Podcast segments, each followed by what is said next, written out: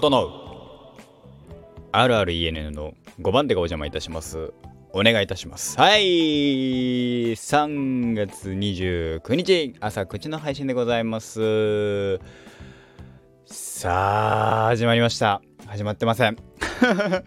いや終わった。ミステリという流れが終わった。えー、ちなみにですと、えー、ちなみにですが、えー、見てからだいぶ見た後すぐ、えー、腹痛に襲われまして、えー、それから「えー、ワンピースの生放、えー、公式生放送を見て今でございます。ね、えー、公式生放送は公式生放送でうんなるほどなあまあ告知系だよななんか俺がウキウキうかうかねワクワクするようなのあるかなと思ったらゲームぐらいかなってゲームまあまあまあまあちょっと考えとこうかなみたいのでこう出ました先生。そんなことよりもミステリという流れが終わりました。はい。終わってしまったんですね。むむっていう感じなんですけど終わりましたね。いやまあまあ、えー、話としてはすごく時系列がねえー、混乱しそうな話でしたね。えー、最終的にはね、最終的には時系列混乱しそうな話でしたけども、まあまあまあまあ。そう考えると、ミステリーという流れ本編って、あめちゃめちゃ時系列だけで言うと短い作品なんだなっていうのを改めてね、思いましたね。えー、っと、まあ、あの、なんだろう。えー、4話以降、4話以降ですね。4話以降がどうだったかは微妙なラインですけどまあライカさんの話もあるし、えー、春になったらうんぬんかんぬんみたいなのも含めてえー、まあねえっ、ー、とドラマの内容で言えば11話1、えー、時系列順に言うと123111245 6っていう順番ですね、えー、今回のおそらく、えー、今回12話12話だったかな？合ってると思うんですけど。違ったらごめんなさいね。含めて、えー、が、えー、4話の手前の話と。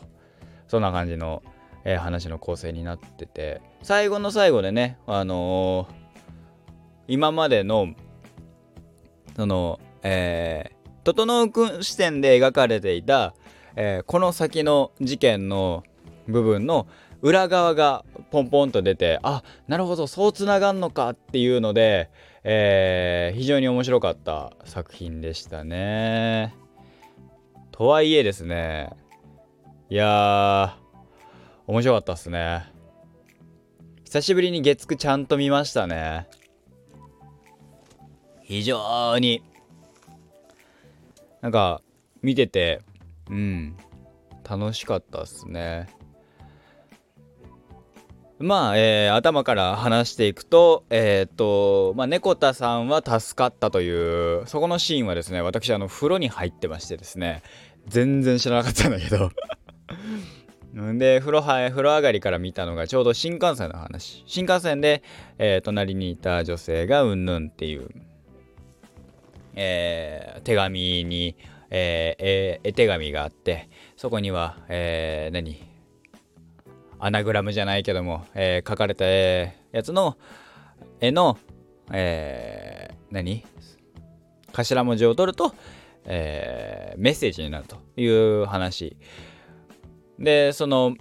隣にいた女性、えー、最終的にはその女性のお母さんも同じ電車に電車で新幹線に乗ってたよっていう話だったんだけどそのお母さん役が、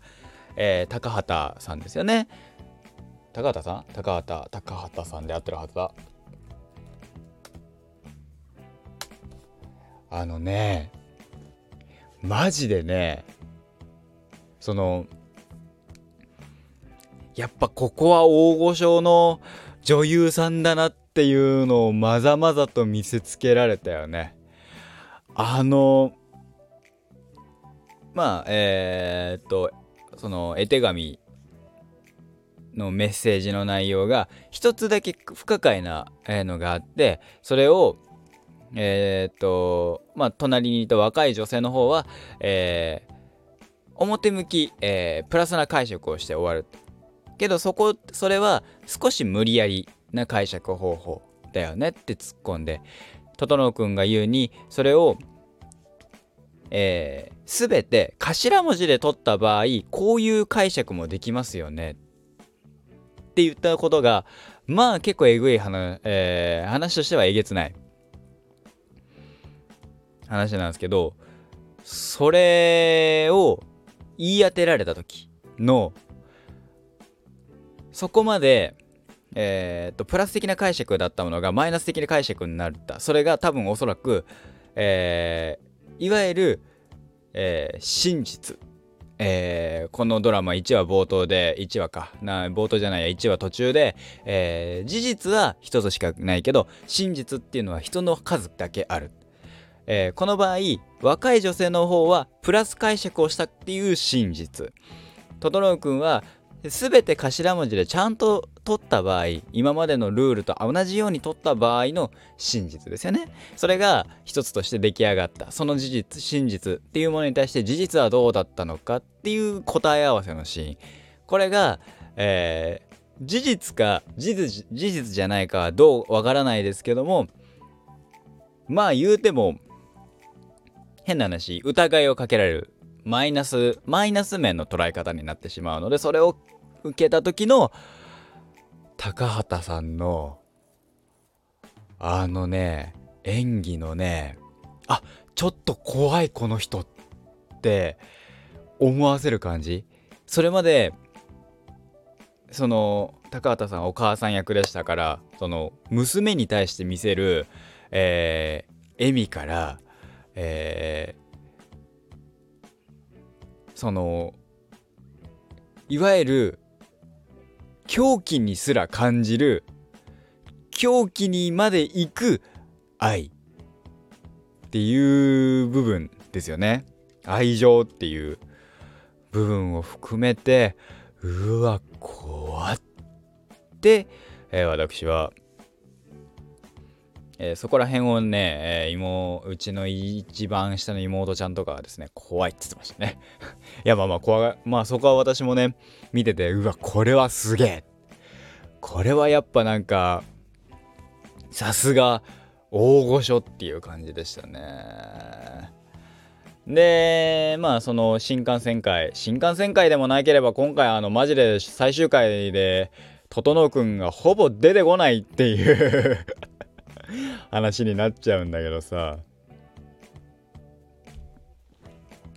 ね。いやもうで後半戦が、えー、いわゆる3話と4話の間の、えー、まあ、えー、ガロ君の妹。まああれ原作だと姉な姉なんだけどね妹の話がベースでしたね。えー、アンジュがえー、なんであの日バスに乗ったのか銃取ってのは誰だったのかみたいなのも含めての答え合わせなんでバスに乗ったかその理由。えー、とまあ含めていろいろと出てきて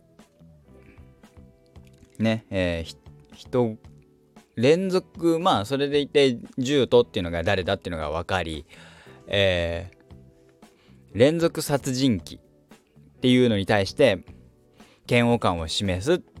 ていうシーンもあるんですよね。そこに関しては、えー、まあ、アンジュ、妹ね、白石麻衣さんやられてましたけど、白石麻衣さんを殺した、え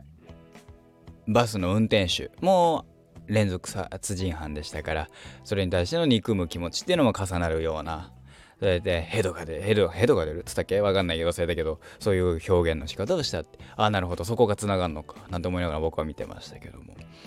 で、プラスで、えー、ね、見てたら、えー、話としては、なかなか、うん。やっぱあのね、瑛太さん。今、瑛太さんって名前じゃないんだよね。長山瑛太さんなんでしたっけ？の、かっこよさっていうか、その、えっ、と目の前に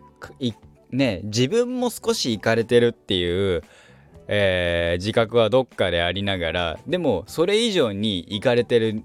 人間を目の前にしていやそれでいて妹が殺された状況ではないにしろ、えー、そういう殺そうとしたやつが目の前にいてもちろんアンジュはそれを妹はそれを望んではいたとしてもね兄としてはそれは受け入れられないよねっていうのも含めて見ててその歯がゆさじゃないけどここでは俺が劇場激高してはいけないっていうのをかみしめながらでもすごくすごくストレスが溜まっている。なんせ目の前には話を聞いてて話として話してていい子だって思っていた、えー、女の子を、えー、殺したやつで、えー、っていうのでドギマギしてるっていうのと、まあ、最後アンジュがえ、すごいカゴ入りカゴ入り娘じゃないけどね、えー、鳥ような女の子が、えー、普通の、えー、かっこつきで言いますけど普通のなんかそ、えー、女の、えー、恋をするとかそういう状況になっていたってことに対する、えー、感謝と含めての、えー、落差はやっぱすげえなと改めて思いましたね。いやー、これはね、久しぶりにですね、あの、うん。で、最終回含めて、あのー、まあ、続きは取れるよねっていう感じでしたね。これが本当に、どこにね、着地するのか原作これはまあ原作また売れる原作またっていうか売れるだろうなと思いつつ、えー、こっからですね、えー、いろいろ含めてね見ていきたいなと思う。あの原作も読みたいななんて思わせた作品でしたね。皆さんいかがでしたでしょうか？個人的にはあのそうですねガロくんがかっこいい。ガロくんとねでそのいとこのえっ、ー、とねお兄さんの方がね、あのー、仮面ライダー好きからするとね、兄さんなんですよ。仮面ライダー好きでも兄さんですね。あの、えっ、ー、と、みんな疲れてるようだっていう そんなね、セリフが高虎含めてね、いやー、外務に出てきたんですけどね、それを含めて、いやまあ見てて面白かったですね。月9ねえとりあえずこの1話2話はやっぱそのこの最終回付近は主人公がひたすら空気っていうのがね ねいやまあね後半ね言うてもねそれまでねひたすら活躍してたからさそれもあってあしないんだっていうね。まあそそこの本当にだからもう一度ガロ君と会合ねえー、ドラマ3話のえー、っとエンディングにもありましたけども含めてもう一度再び会うっていう瞬間があって、えー、その後の話、えー、ちょこちょこっと一言二言喋ってるような会話でバツンと、えー、最終は終わりとなってましたけども続きは映画でタイプは嫌だなとちょっと思ってはあります。でもとはいえドラマは厳しいだろうと。というのは、えー、原作結構やっちゃったっしょ。いややってない話はもちろんあると思うんです。え、っと印象派展に行く。行った先で、えー、まあなんだろう、犬神家の一族じゃないけど、犬神家の一族、それであってるのかわかんないけど、まあ一つね、ちょっとしたあの事件じゃないけど、巻き込まれるわけですよ。それ、そこの話とかやってないからね。やればいいんだろうけど。ね。うん。あらら。含めてね、いや、これがどうなるか。非常に個人的には楽しみな、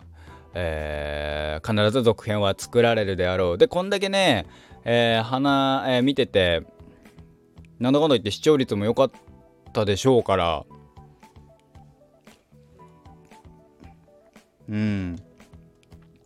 なんかねまたねそのなんだろう。えー、月9というね改めてのブランドをねちゃんとねなんかやってほしいななんて素人ながら思いましたけどやっぱ月9ブランドってねありますよね。含めてね。これからだから月9のね顔にね菅田将暉くんがなったら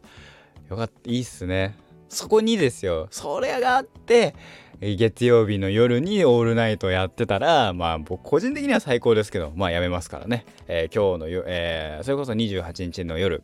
えー、25時からは、えー、松坂桃李さんの「オールナイトニッポン」ですからね、えー、結局で、えーと、遊戯の遊戯王の話をされるのでしょう。はいまあ、今回の話でねえー、っとその新幹線に乗ったシーンをやったということで、えー、必然的にその、えーと、ライカさんに渡した、えー、印象派展で見つけた絵はがきでしたかな？絵はがきの、えー、話がも含めて回収されましたね。えー、あその言ってた話ねぶっ飛ばされたからどうだったんだろうとか思ってましたけど行ったことにはなってああまあ行ったんだななんて話にはなってましたけどね。そのえー、それこそ3話3話じゃない4話か。4話で印象派展次は、えー、大阪でやるみたいだよっつってガロ君に言われたところから始まり大阪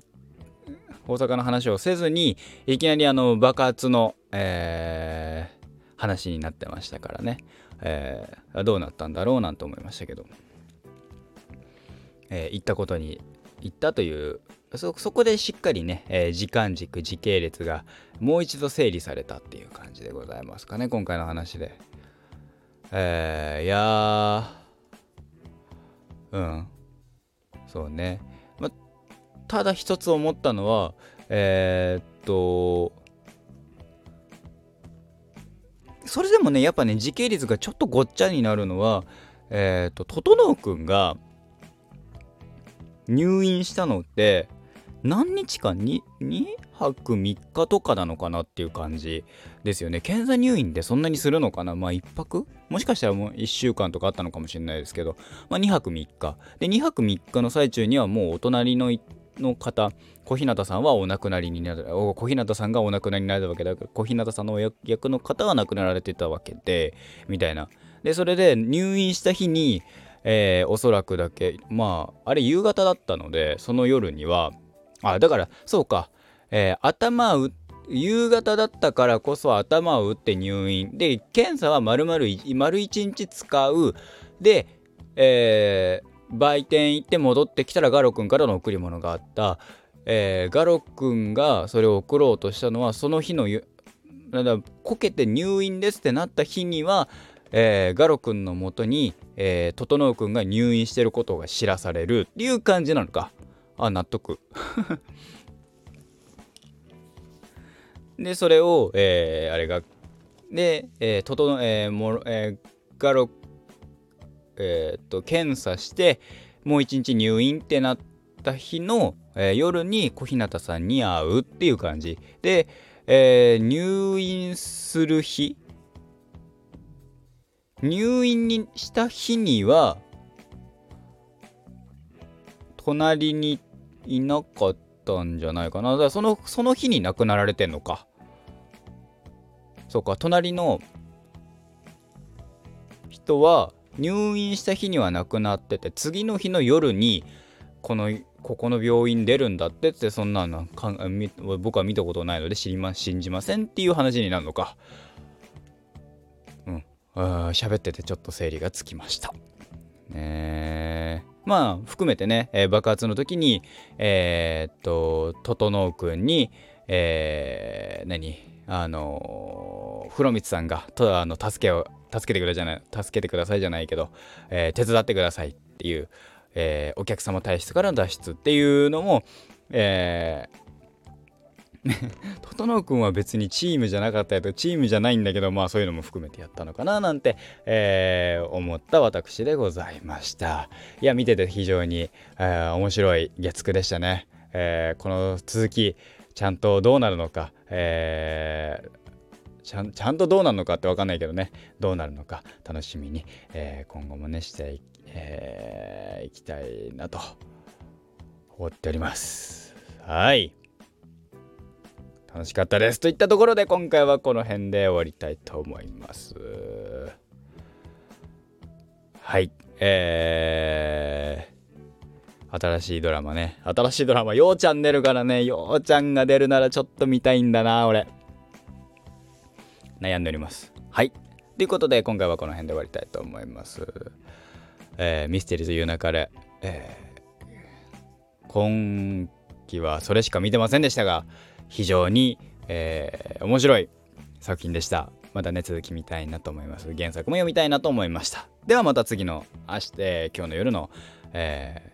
ー、配信でお会いいたしましょう。お疲れ様でした。